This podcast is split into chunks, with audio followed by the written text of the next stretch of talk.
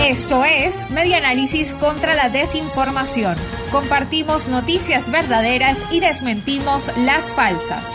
Misión de la ONU reporta más de 200 ejecuciones extrajudiciales en lo que va de año.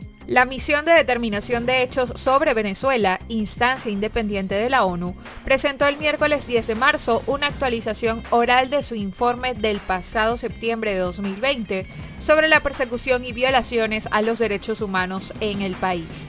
Marta Baliñas, presidenta de la misión de determinación, indicó que tras las elecciones parlamentarias de diciembre de 2020, el clima político de exclusión de las voces disidentes parece continuar.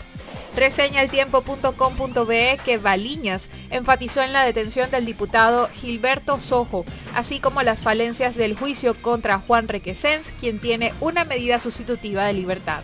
Asimismo, la misión señaló que continúan los procedimientos penales en más de dos tercios de los 110 casos de detenciones arbitrarias contra disidentes políticos y militares que investigaron para el primer informe. Esto fue Media Análisis contra la Desinformación.